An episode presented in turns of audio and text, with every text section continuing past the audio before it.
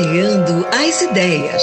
Para você tirar dúvidas e ficar melhor informado.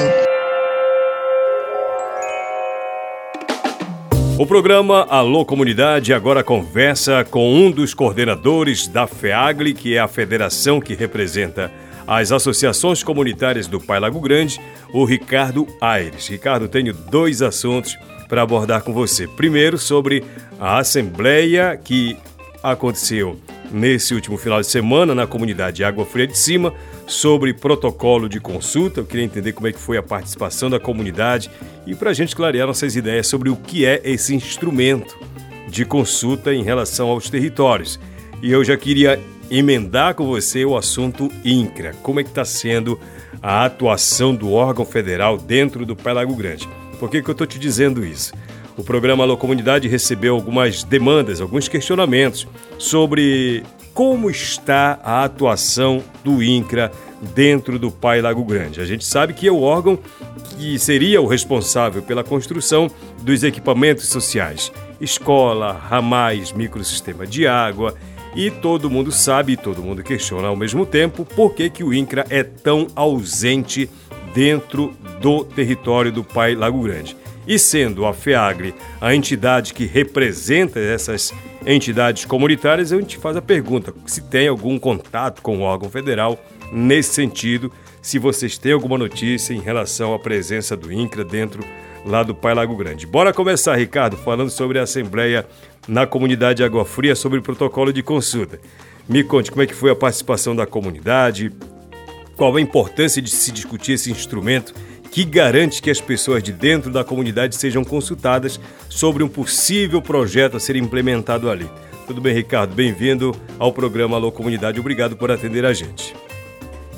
Obrigado, Raik. É uma alegria estar por aqui novamente para falar com o nosso povo da região do Lago Grande, do Pai Lago Grande. Bem, a assembleia lá em Água Fria de Cima foi uma assembleia muito é, proveitosa e muito participada. Então a gente tem essas subdivisões no, na região do Lago Grande, de maneira específica, que é o Alto, Médio e o Baixo Lago.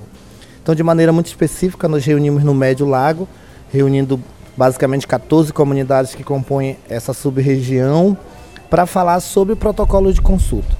Então, há algum tempo, a federação, o sindicato, alguns outros parceiros é, têm estado é, nessas conversas, nessas rodas de conversa, reuniões, assembleia, para falar para a população sobre um direito que já é garantido tanto pelo acordo internacional, a Convenção 69, quanto também pela nossa Constituição Federal e alguns outros decretos que depois vai dando veracidade então nesse direito da população, que é o direito à consulta. Então, mas basicamente essa região já tem alguns outros processos, né, que já vem participando e agora ela retoma essa discussão porque é, o protocolo só faz sentido quando toda a comunidade se envolve e procura entender também para ser o, o, defensor do seu próprio direito. Exigir do, do governo, exigir de quem seja o seu direito à consulta. Então, nesta reunião, basicamente, as comunidades puderam novamente, além de reiterar e reafirmar o seu desejo pela consulta, puderam também mais uma vez esclarecer para os presentes que estavam lá o seu desejo então de finalizar o seu protocolo de consulta, que é o que nada mais um conjunto de regras da qual eles vão, eles vão ditando como eles desejam ser consultados caso haja uma consulta. Entendi. Qual é a principal dúvida do comunitário quando se fala de protocolo de consulta? Afinal, consultar o quê? Consultar para quê? Qual é a dúvida? Bom, a nossa gente, ela fica muito é, com as dúvidas no sentido ainda de entender é, o seu direito. Porque a gente é tão violado de direito que às vezes falar de um direito se torna uma própria dúvida para a população. Mas basicamente elas, elas procuram entender o, o, o que o protocolo vai garantir, né? o que o protocolo vai garantir e o que ele pode também ajudar com que essas comunidades que têm uma peculiaridade semelhante possam fazer de forma conjunta em que uma não afete a outra e vice-versa, e eles possam ter um instrumento de defesa que os livre de certas armadilhas e empreendimentos que possam é, devorar os seus modos de vida. Então é meio que nesse sentido a dúvida para entender as relações comunitárias, mas também as relações que são intercomunitárias e para além disso. É um pouco nesse sentido que elas buscam é, esse entendimento. Nessa Assembleia da Água Fria contemplou quantas comunidades? Porque o Lago Grande ele é baixo, médio e alto lago. Está sendo de forma dividida essa conversa com as comunidades? Sim, é, porque como é muito grande o Pai Lago Grande, então nós entendemos que era necessário fazer é, protocolos de consulta a partir de similaridades e semelhanças entre as regiões que já tem. Então, é, o alto já aprovou o seu protocolo, o baixo já aprovou o seu protocolo e o médio está discutindo o seu protocolo. Após finalizar esse protocolo, vai ser discutido um protocolo geral. Único onde vai envolver todas as regiões que compõem o Pai Lago Grande e as 155 comunidades e aldeia, formando um documento único, a partir do que vai ser trazido de cada protocolo dessas mesorregiões que a gente está discutindo. Vamos falar do acompanhamento técnico, jurídico. Quem é que acompanha toda essa discussão? Qual é o órgão? O Ministério Público está presente? É a FEAGLE que está liderando junto com os seus parceiros, enfim, e a comunidade, evidentemente, envolvida. Mas, em termos técnicos, quem é o órgão que está acompanhando tudo isso? Então, nós temos o, o alinhamento né, com o Ministério Público Estadual, mas também com o Ministério Público Federal. Né? E é bom lembrar que a gente tem uma liminar de 2019 é, favorável à FEAGLE em relação ao COA, que baseia-se pela discussão dos protocolos de consulta do Pai Lago Grande. Então o Ministério né, Público Federal tem acompanhado de perto é, essa, toda essa discussão e os outros parceiros que, que acompanham e que já têm mais experiências com outras discussões também em várias partes do Brasil que tem muito se debatido esse direito das populações tradicionais, indígenas, dos povos originários. Então nós estamos dessa forma. E agora, mais recente, a gente está tentando e está conseguindo um diálogo mais próximo com o INCRA para também fazer parte é, dessas atividades de discussão que envolve o território, uma vez que ele é o órgão do governo que faz gestão do território. É bom deixar claro, Ricardo e amigos do programa Alô Comunidade, que protocolo de consulta não é para barrar projeto, não é para barrar desenvolvimento, não é para barrar a vida, a forma de viver de ninguém é a forma de dizer como se quer um determinado projeto dentro do território, não é isso? Exatamente. O protocolo de consulta é esse conjunto de regra onde você vai dizer, ó, oh, eu quero ser consultado. Qualquer empreendimento que vem, eu quero ser consultado. E aí, e aí é, é algo que é a autonomia das comunidades.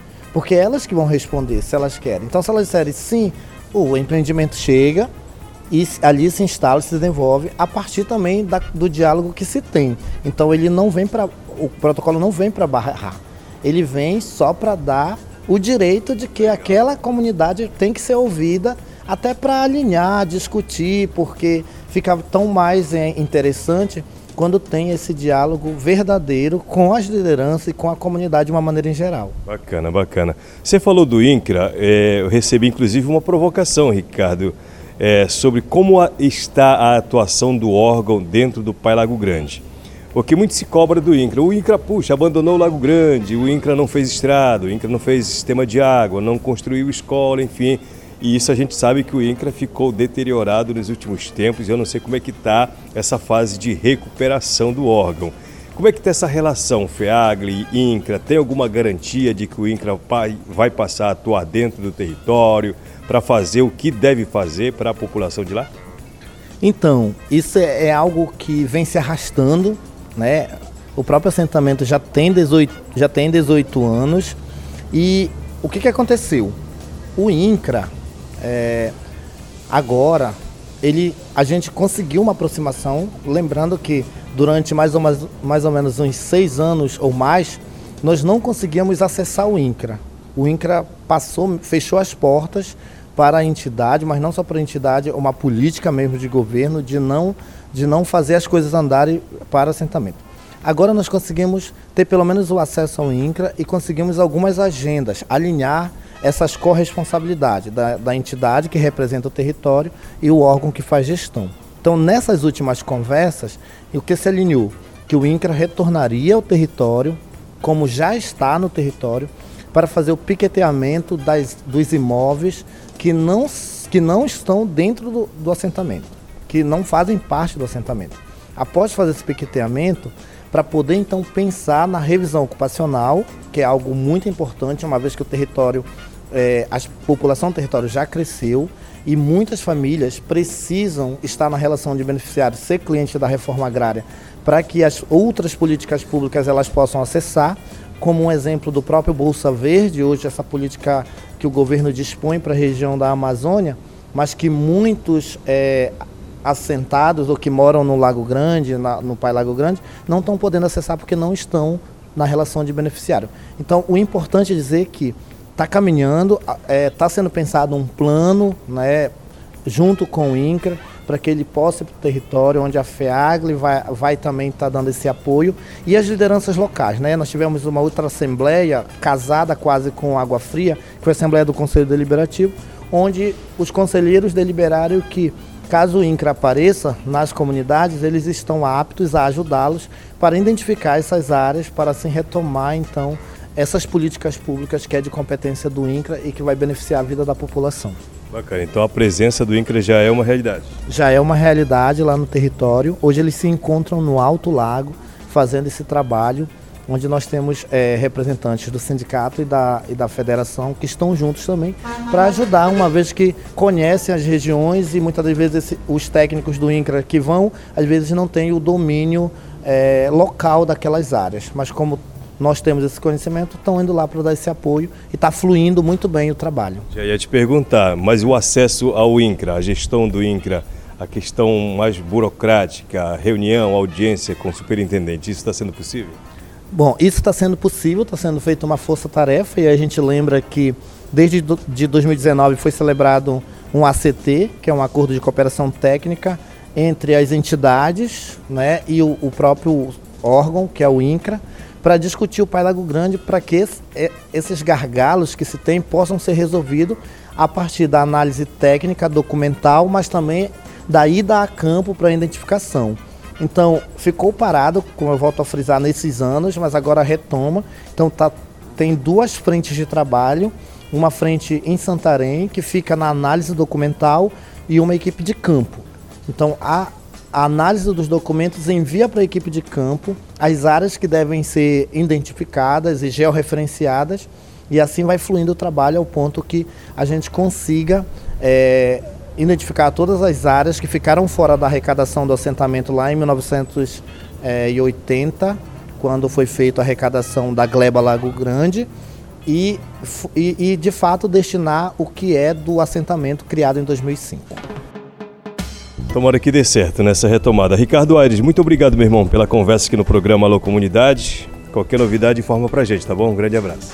Abraço, obrigado e um super alô para o nosso povo do Pai Lago Grande que está lá ansioso pelas políticas públicas.